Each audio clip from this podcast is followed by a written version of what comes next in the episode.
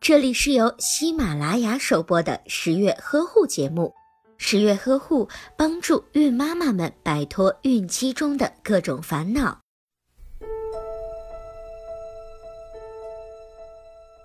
经历出生第一周的调整，宝宝快速适应了这个新鲜的世界。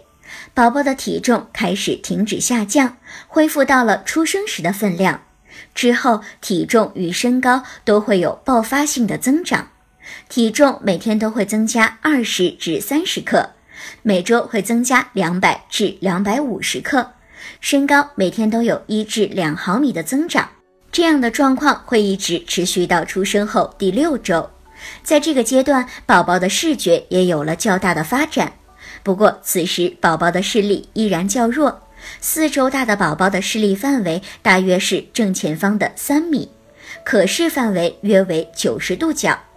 此时，宝宝的眼睛已经开始注意他能看到的事物，不过注意力维持的时间比较短，只有几秒钟。当有物体急速移动到宝宝的眼前时，他会做出眨眼睛的反射动作。